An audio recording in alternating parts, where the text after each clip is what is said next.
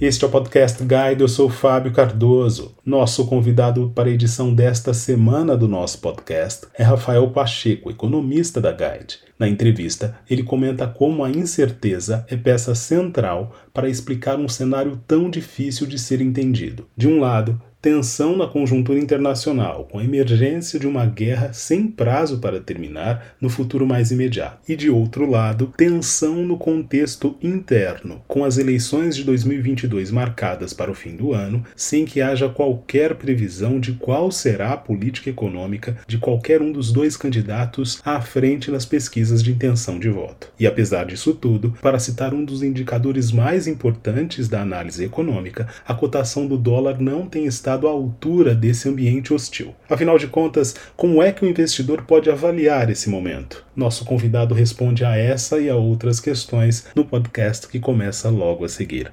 Rafael Pacheco, é um prazer tê-lo aqui conosco no Podcast Guide. Muito obrigado pela sua participação. Ah, obrigado eu, Fábio, por ter convidado.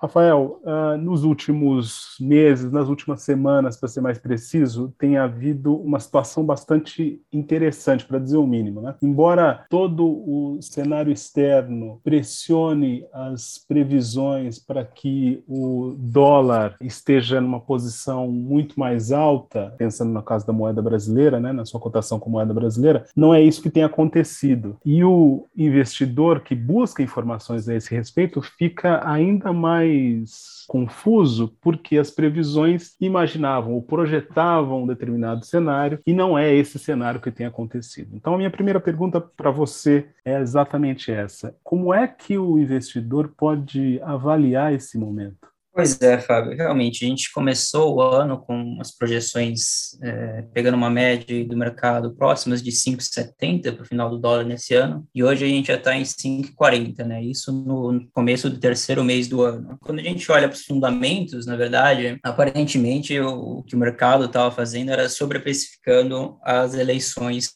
a olhar para o dólar. Né? A gente viu no começo desse ano é, uns movimentos importantes aí dos principais candidatos, tanto Lula quanto Bolsonaro e outros da terceira via é, se aproximando do centro, portanto, acaba diminuindo um pouco todo esse risco que a gente teria com o político, com o fiscal, com as eleições, e também, de certa maneira, o próprio mercado acabou vendo que essas eleições não vão ter tantos riscos, mesmo se a gente não tivesse todo esse movimento aí dos principais candidatos. É, acredito que desde o ano passado a gente teve uma valorização excessiva aí do câmbio, principalmente por conta da PEC dos precatórios, que acabou descredibilizando todo esse arcabouço fiscal que a gente tem. Então, no começo desse ano, a gente já teve um movimento de correção, de certa forma, com o mercado precificando bem todo esse cenário eleitoral. E com relação ao cenário exterior, realmente a gente tem um, um, um momento muito, de muita incerteza, tanto com essa questão da guerra na Ucrânia, quanto com, uma, com as consequências que isso vai ter para a política monetária dos principais países, das principais economias, com destaque para o Federal Reserve, né, que é o Banco Central americano, e que a gente espera aí que tenha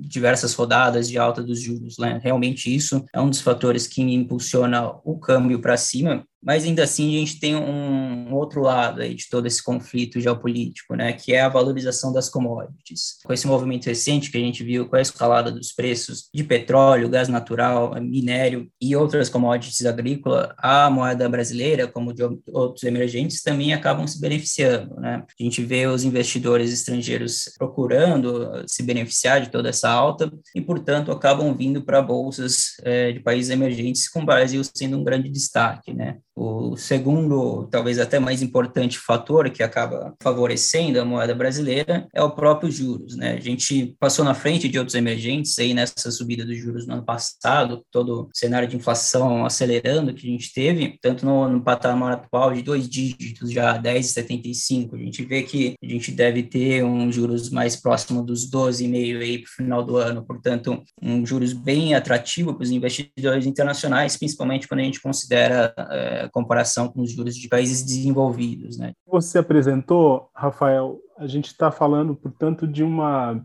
sobre precificação, digamos assim, do dólar no ano passado e que neste ano de 2022 a rota estaria sendo corrigida, como se a gente estivesse num caminho pelo Waze e o aplicativo fizesse com que a gente voltasse para a rota mais precisa, para a rota mais correta. Ainda assim, o cenário externo não está complexo demais para que o dólar esteja nesse patamar aqui no Brasil? Então, Fábio, como realmente a gente tem um cenário bem de incerteza, né? Incerteza acaba gerando maior volatilidade e isso naturalmente acaba levando o câmbio um pouco mais para cima. Realmente, no patamar atual, próximo dos cinco reais o dólar, a gente não vê que ele se mantenha nesse patamar por muito tempo, né? A gente ainda vê que ele possa recuar mais um pouco, mas chegando mais para o final do ano, principalmente com as eleições chegando, com o Fed, Federal Reserve subindo os juros, a gente deve ter ter um, uma nova rodada de alta do câmbio, né? Mas isso ainda mantendo ele num patamar relativamente baixo quando a gente olha para o ano passado ou mesmo para as projeções que a gente tinha no começo desse ano, né? Então, provavelmente a gente deve ter um câmbio aí por volta de 5,10, 5,20 mais para o final do ano. Como eu disse, acho que toda essa questão geopolítica acaba sendo bem mais de curto prazo, vamos dizer assim. A gente vê no movimento recente, um dia o câmbio abre em alta, um dia ele abre em em queda, justamente por conta de uma ponderação aí dos investidores com relação,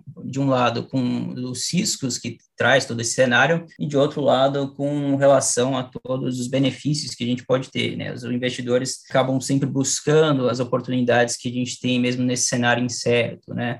Essa crise na Ucrânia, para ser mais específico, se se mantiver lá somente no leste europeu, europeu, mesmo dentro da Ucrânia apenas, a gente acaba tendo um ambiente menos favorável para tomada de risco no curto prazo, mas no longo prazo, após toda essa questão se resolver, a gente provavelmente ainda vai ver uma recuperação dos ativos, né, com um destaque aí para os ativos dos países emergentes que já estão bem descontados desde o final do ano passado e acabam ganhando mais impulso ainda nesse ano com essa alta das commodities, e uma própria rotação dos ativos, né, uma rotação do portfólio que a gente chama aqui. Investidores procuram sair de papéis ligados ao crescimento e vão para ativos de valor, né, como a gente chama. Rafael, o fato de, de nenhum dos candidatos que estão à frente nas pesquisas eleitorais terem anunciado posições bastante claras em relação à política econômica nos seus respectivos mandatos de 2023 adiante, não torna o cenário também passível de uma outra correção e, portanto, de outra escalada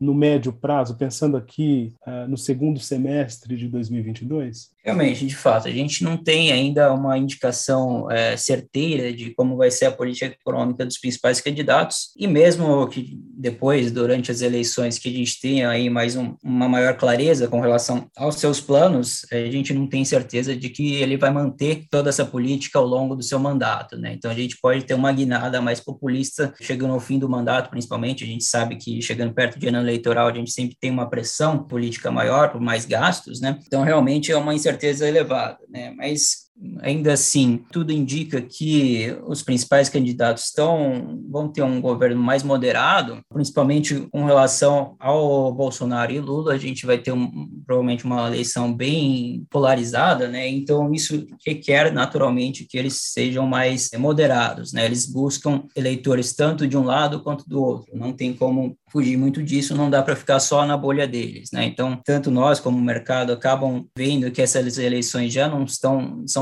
tão arriscadas como antes antecipadas, né? E o próprio movimento do câmbio é o que mostra isso. A bolsa também nesse começo de ano, desde o final do ano passado, na verdade, em dezembro, já estava se beneficiando desse movimento do mercado acabado vendo essa eleição com menor risco, mas realmente, né, sempre tem esse perigo de que mais para frente a gente tenha uma nova guinada aí dos principais candidatos para uma política mais populista, né?